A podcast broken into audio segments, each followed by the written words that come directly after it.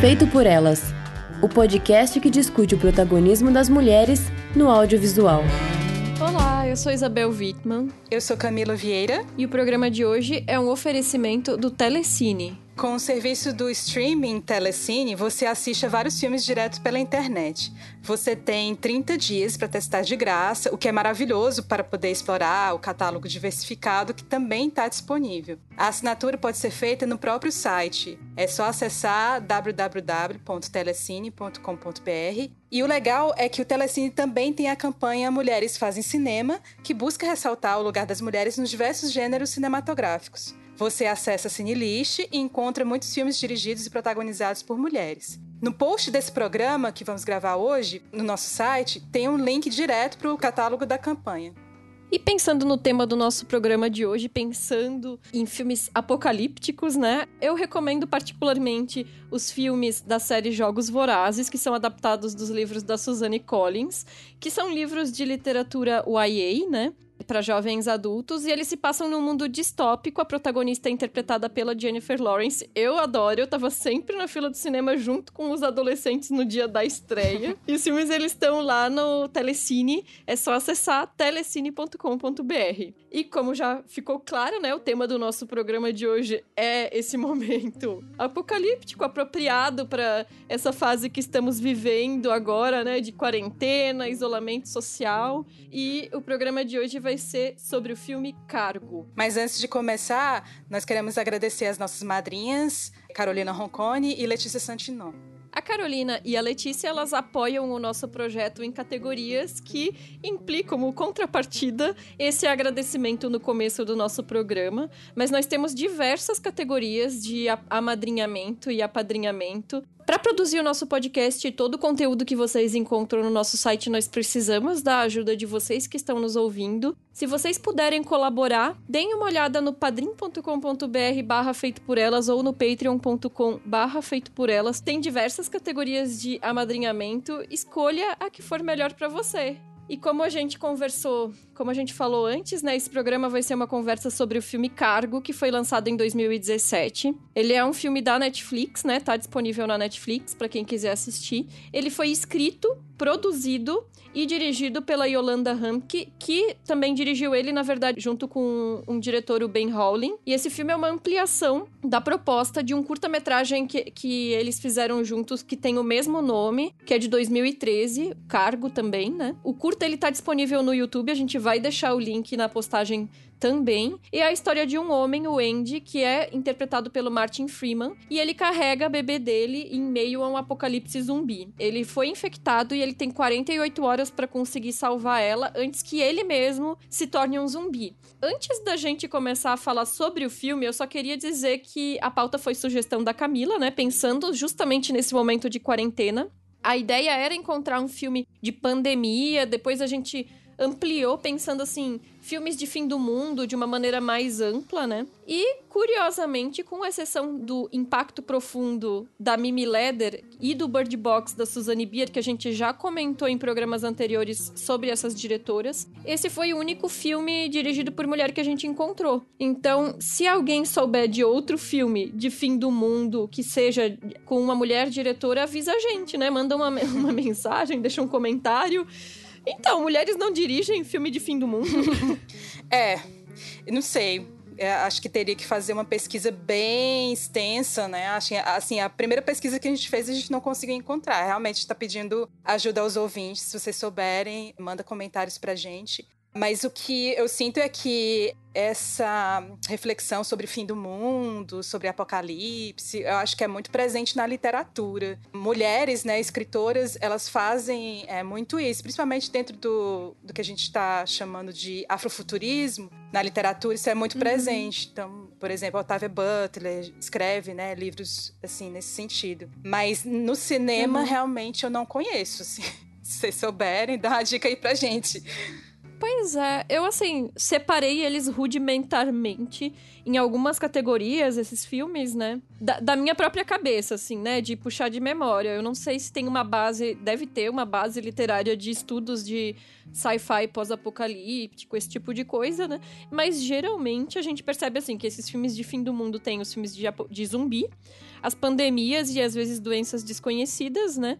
Esses filmes de tipo, vem um meteoro e vai cair na Terra, corpos celestes, né? Desastres naturais, quando é, há um esgotamento da natureza, muitas vezes causados pelos próprios humanos, né? E os filmes de apocalipse nuclear foram esses que eu mais ou menos separei, né? E vários desses filmes são filmes que exigem efeitos especiais e orçamentos maiores dessas categorias, né? uhum. né? Aí eu fiquei pensando se isso já não caía naquele, naquela velha coisa que a gente fica martelando sempre, né? De que os filmes dirigidos por mulheres costumam ter orçamentos menores, mas aí eu também estaria extrapolando porque eu não tenho ideia de por que que acontece, mas me chamou a atenção realmente essa dificuldade de encontrar esses filmes. Sim. Uma coisa, antes de entrar na história propriamente dita, né, assim, do filme, uma coisa que me chamou a atenção quando eu fiquei pensando também sobre esses filmes nesse coletivo, né, de, de, desse imaginário, é sobre a divisão de tarefas no apocalipse, né?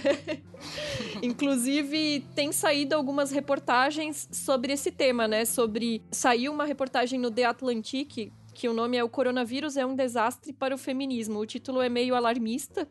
Mas é uma reportagem que reflete assim sobre em tempos de pandemia e de isolamento social, quem que cuida dos doentes, quem que cuida dos idosos, das crianças que não estão na escola, né? Geralmente vai ser quem ganha menos né? Uhum. E aí faz uma comparação com outras epidemias anteriores, como no ebola, né? Em que a, afetou financeiramente tanto homens quanto mulheres, mas as mulheres, pelos estudos que foram realizados por pessoas que acompanharam posteriormente as sociedades afetadas, demoraram muito mais tempo para se recuperar financeiramente. Enfim, e aí tem, tem outras reportagens agora que estão saindo sobre o aumento da violência doméstica em virtude de confinamento em vários lugares do mundo, né? E aí eu fiquei pensando um pouco sobre essa coisa, né? dessa divisão de tarefas no apocalipse, né? Porque é comum a gente ter histórias de homens solitários sobrevivendo no ambiente, né? Então tem o Will Smith com a cachorra, enfim, no Eu Sou a Lenda. Uhum.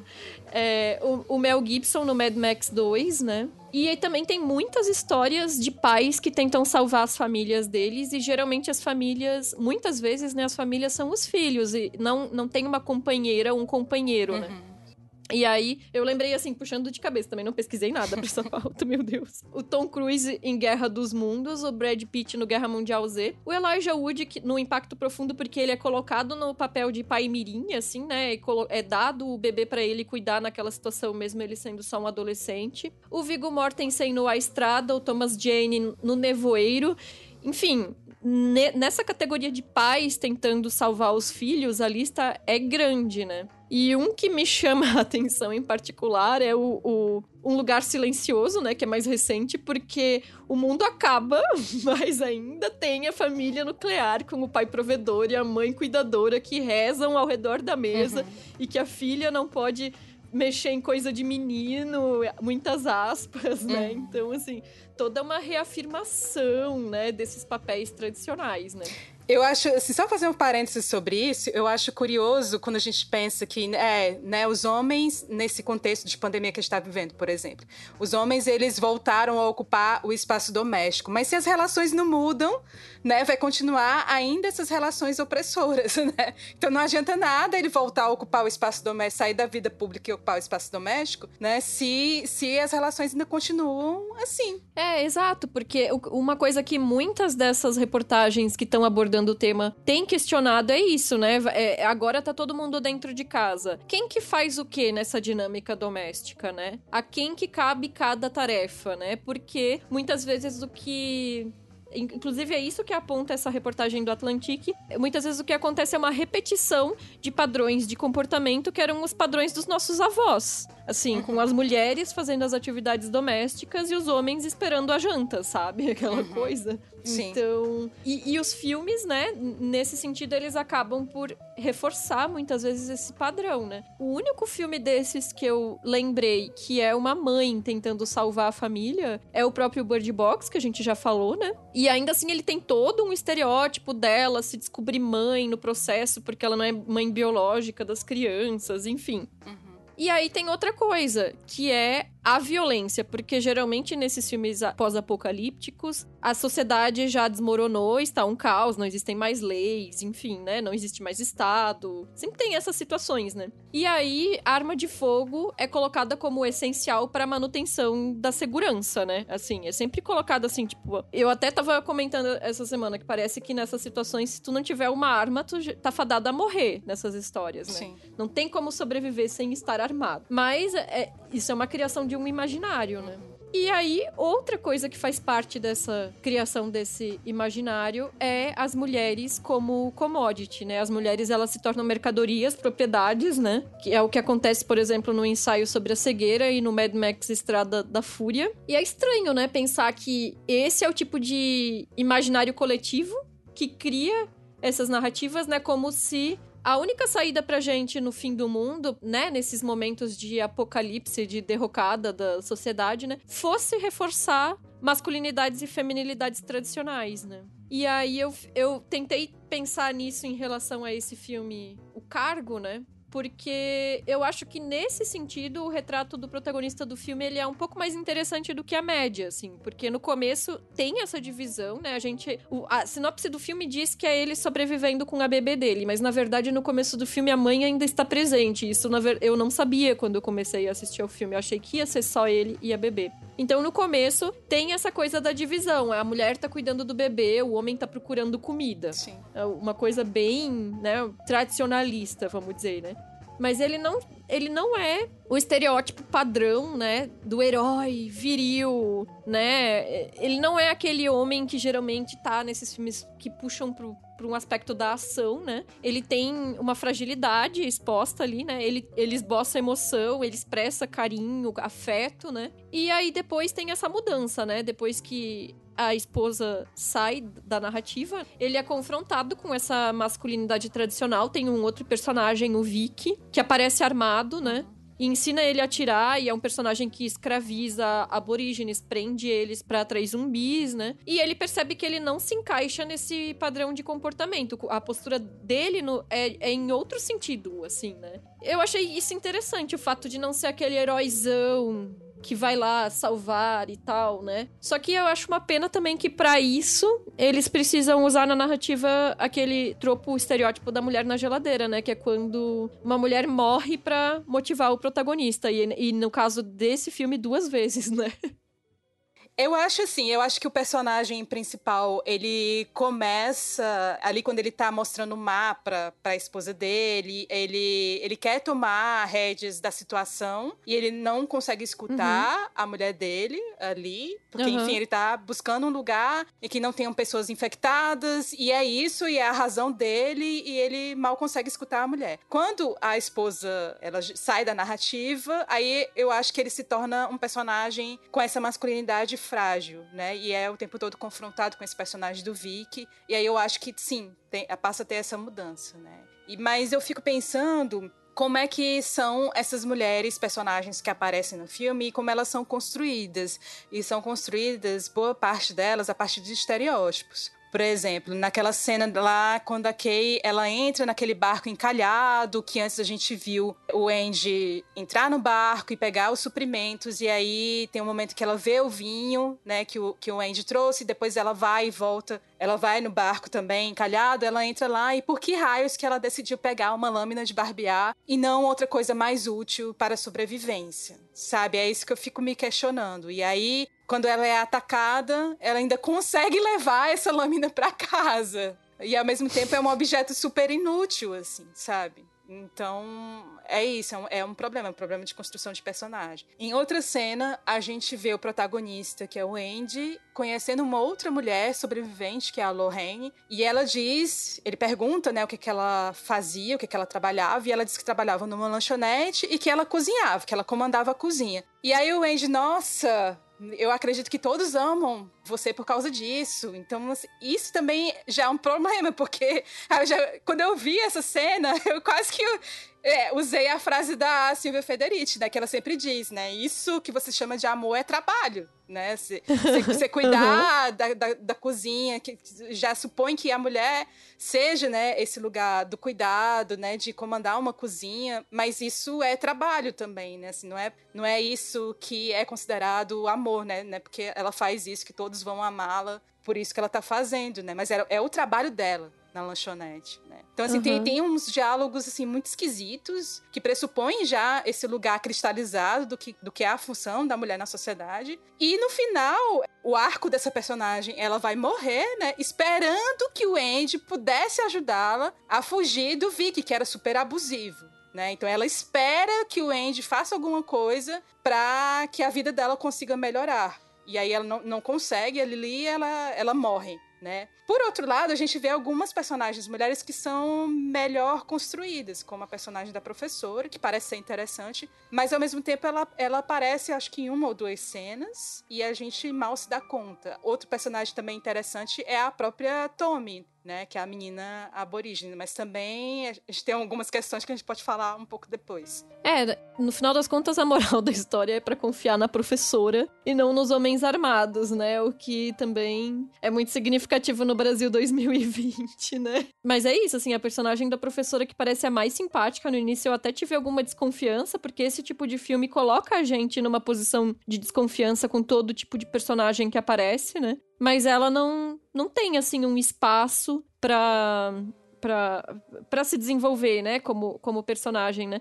E cara, essa essa essa cena ali da lâmina, eu fiquei com raiva, porque é muito estúpido mesmo a Kate ter ido lá pegar a lâmina. Eu ainda lembrei do Tom Hanks no Náufrago, porque ele usa uma lâmina para fazer uma faquinha, né? Mas no caso deles, eles estavam num barco todo equipado, não fazia sentido nenhum. E assim, aí mostra a falta de comunicação dos dois, né? Porque ele quis minimizar a saída dele, dizendo: "Não, foi tudo bom, eu fui lá no barco e não tinha nada". Ele não quis contar para ela que ele viu a porta se mexendo e que depois tinha, né, zumbis atrás da porta, né? Ou, ou zumbi no caso. Hum. Mas é uma falta de comunicação, né? Sim. E sobre a coisa do, dos homens armados, né? Então tem isso, né? Apareceram dois homens armados na história. O primeiro, ele, é, como eu falei, né, escravizava aborígenes e o segundo se matou e matou toda a família porque ele tinha sido contaminado. Então, assim, ele não quis nem dar uma chance da família continuar sem ele, né? Spoilers, tá, gente? Assim, o filme tá na Netflix. Assista. Vai ter muitos spoilers aqui.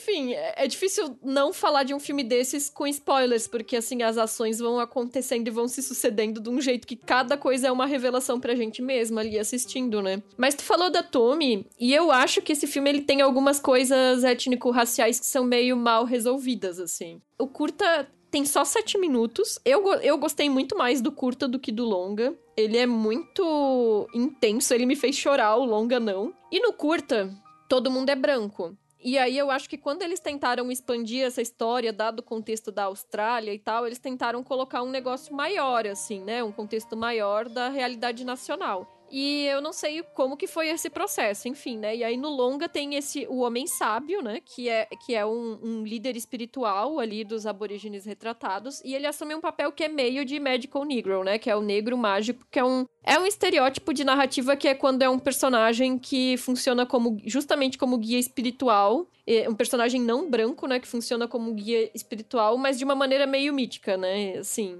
Enfim, e toda essa parte da religiosidade deles, eu acho que é colocado num, numa forma que me incomodou um pouco, assim, como se fosse um misticismo new age, que aí culmina, né, com a cena final em que é como se eles estivessem chegando num paraíso que, sei lá, era um paraíso hippie ali, né, só que, só que não, né. Eu não sei, me parece uma certa uma coisa assim que mistura um pouco essa coisa do misticismo com uma imagem do bom selvagem, sabe? Que é uma tentativa de criar um, um estereótipo positivo, mas ainda é um estereótipo, né? Sim, eu acho que essa religiosidade dos não brancos é colocada de uma forma muito apressada e até exótica, né? Mas é isso, né? São dois diretores brancos falando daquilo de uma cultura que eles desconhecem, né? Enfim, então assim, tem esse problema mesmo de saída, mas por outro lado, eu acho que tem algumas cenas interessantes que eu acho que se o filme aprofundasse, eu acho que poderia tornar ele um pouco melhor, né? Porque ele, de fato, eu acho ele um filme bem mediano. Por exemplo, quando a Tommy ela tá numa roda com o pai dela e o homem sábio fala assim: eles envenenam a terra, todos vamos ficar doentes. E aí eu imaginei que o filme ia explorar um pouco mais sobre isso, assim, é, tentar pensar que talvez foi uma situação de poluição que levou a essa contaminação e levou, né, para que esses zumbis uhum. aparecessem e, e levassem ao caos que, que, que estava naquele país, né. Mas fica por aquilo ali mesmo, e aí na cena anterior a gente vê a, a professora falar com o Andy que os alunos dela eles tinham ido embora da escola, né? Ela até pergunta se eles morreram. Eles não, porque eles decidiram ir embora mesmo, viver a moda antiga, porque eles já estavam intuindo que algo ia acontecer. Ou seja, eles, eles decidiram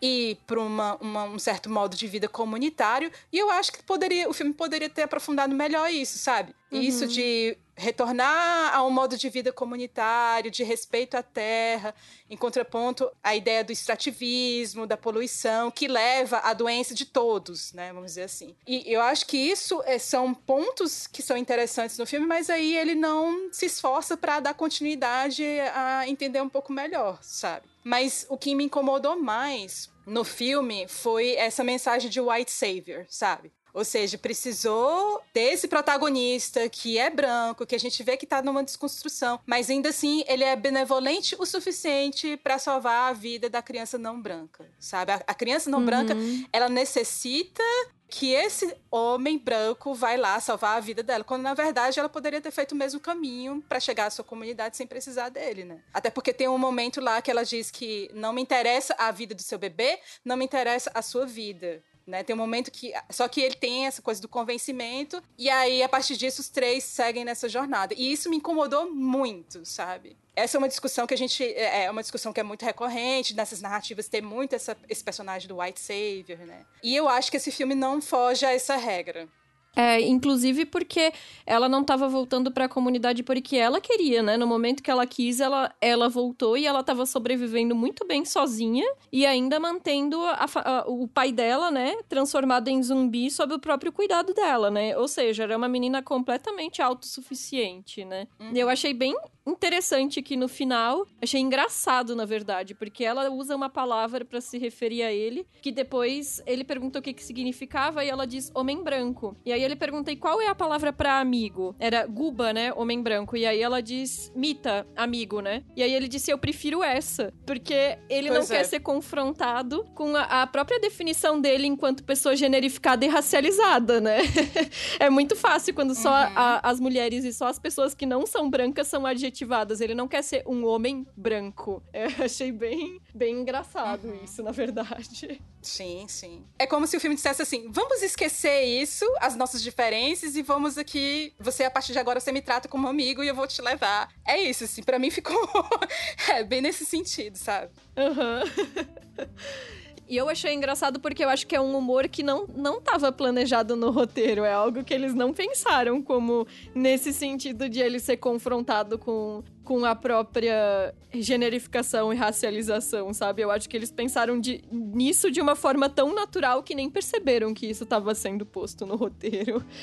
Sim, sim. É, naturalizou, né? Aham. Uhum. Agora, um comentário meio besta, assim, sobre o filme. Quando tá no começo, a gente vê eles lá no barco ainda, o casal, né? E os dois usam camisa de botão e tal. E aí eles veem uma outra família na margem. E aí to também, todo mundo vestidinho, o pai com camisa de botão também, toda abotoadinha e tal, né? Eu fiquei, minha gente, eu tô um mês andando de pijama em casa. Quem são essas pessoas que no fim do mundo ainda estão andando, tudo com as roupinhas abotoadas? Não, é, se a gente pensar nesses detalhes, a gente percebe que o Andy ele demora muito mais para se transformar do que, a, a, por exemplo, a mulher dele se transforma rapidinho ali no início, né? É. Mas ele demora muito tempo, estica muito essa temporalidade. Aí quando você pensa que ele se transformou, ele não se transformou, ele ainda continua humano. e aí o filme uhum. é o tempo todo assim, sabe? Mas é, enfim. Mas aí se a gente pegar nesses detalhes, a gente não, não consegue curtir, né, o filme. Uhum.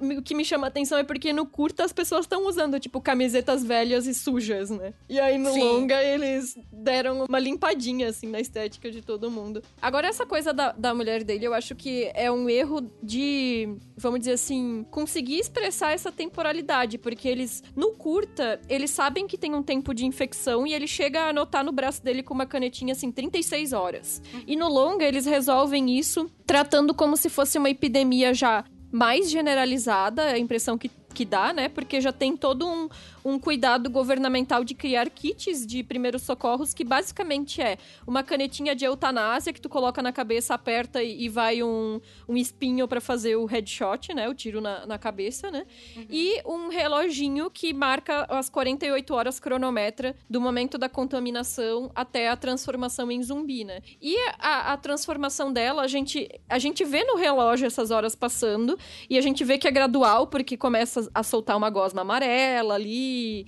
então tem todos uns sintomas que são anteriores à transformação propriamente dita, mas realmente o tempo transcorrido, a sensação é que é muito menor, porque eles não conseguem fazer, é, é, os diretores, né, quando eu digo eles, não conseguem fazer a gente ter essa sensação de que é ao mesmo tempo o avanço da doença, né, pros dois, Sim. assim, né? Agora, assim, falando do curta propriamente dito, uma das melhores sacadas do longa, eu assisti o longa primeiro, né? E depois fui ver o curta. Aí é que eu vi que uma das melhores sacadas do longa sa é, saiu do curta, né? Que é a coisa de ele antevendo que seria transformado antes de conseguir chegar em um lugar seguro, pendurar uma carne na frente para depois que fosse transformado em zumbi, ficar andando em linha reta atraído pela carne e não se virar para pegar o bebê, né? Achei uma sacada ótima, assim. É. E, e já era algo que tava no curta, né? Achei interessante. E tinha um balão também para distrair o bebê, para ele não fazer barulho. É, que no filme tiraram, né? Tiraram porque tinha Tommy, né? Ai, gente, que horror. Pois é. é. pois é. Tinha é. Tommy junto com o bebê, né? É. Enfim. Enfim. É isso. Além dessas dessa reportagem do The Atlantic que eu mencionei, eu também vou recomendar uma reportagem do, do Tab Wall, que é Pandemias é, dizem mais sobre nós mesmos do que a doença em si, que é sobre gênero, raça e classe em tempos de, de pandemia. Uma pesquisadora, antropóloga, Denise Pimenta, que trabalhou com pandemias anteriormente na ebola, fez trabalho de campo na África e tudo, e ela fala justamente sobre as formas como gênero, raça raça e classe interagem nessas situações de anormalidade, assim. É um texto super interessante, então também vou deixar recomendado um link na postagem. Maravilha. É isso, assim, é, Cargo não é um grande filme. Eu acho que foi interessante pra gente conseguir pensar nessas, nessas nossas questões, né? Principalmente aqui em se tratando de gênero e de raça, né? E pensar o nosso momento, nosso cotidiano agora no Brasil, em tempos de pandemia, né? Acho que foi uma ótima sugestão tua, Camila, a gente abordar esse tema agora, né? E assim, por mais que não seja um filme maravilhoso, eu acho que ele é um filme que tem um bom peso emocional nas ações, é, por ser mais um drama do que um filme de ação, né, com, com os zumbis. Eu, pelo menos, eu consegui ficar angustiada junto com o personagem, assim, tem isso de a câmera tá sempre muito próxima acompanhando ele quando abre, é justamente quando abre na paisagem, né? E dá aquela sensação de do quão pequeno que ele é naquele cenário devastado, né? E, e como ele mesmo tem medo das coisas, então eu acho que esse medo dele também transmite muito bem pra gente. Tem essas questões que nós apontamos, principalmente da, da é, como já falei, né, de gênero e de raça. Mas eu acho que ainda é um filme interessante, mas Pra quem tiver curiosidade, eu acho que a recomendação maior ainda é assistir o curta, porque não desenvolve tanto as histórias individuais dos personagens, mas é muito mais pungente, assim, é muito mais direto ao ponto no sentido desse dessa resposta emocional com a narrativa. E detalhe é que o curta, ele não precisa de diálogo nenhum para ser tão impactante, né? É, exatamente. E é isso. É isso, né? Terminamos? Terminamos. O mundo não terminou. o mundo não acabou. Você pode acompanhar o Feito por Elas nas redes sociais, no Twitter, no Instagram, no Facebook, no Letterboxd, Feito por Elas. Estamos também no iTunes. Além do site e do feed, os programas vão estar disponíveis no Spotify e no Deezer e no YouTube. Todos os filmes que a gente comenta aqui e a gente faz referências ao longo do programa estão com links no post. Para os nossos padrinhos e madrinhas, a gente envia uma newsletter especial a cada 15 dias. E também mantemos um grupo no Telegram. Para acessar esse grupo, é só procurar o link no post. E o nosso próximo programa vai ser sobre o filme 10 Coisas que Dei em Você, que é dirigido pelo Gil Junger e está disponível no Telecine. Mandem comentários sobre esse programa para o nosso e-mail no contato arroba feitoporelas.com.br ou deixem no nosso site feitoporelas.com.br. Se cuidem, se possível, não saiam de casa. Que mais? Passem é. álcool gel, lavem as mãos durante 20, 20 segundos, 20 né? segundos. Usem máscaras.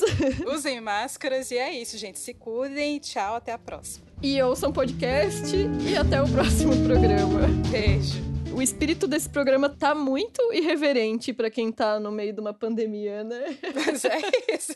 Mas precisa ser, né? Senão... É, é aquele momento chorrisos.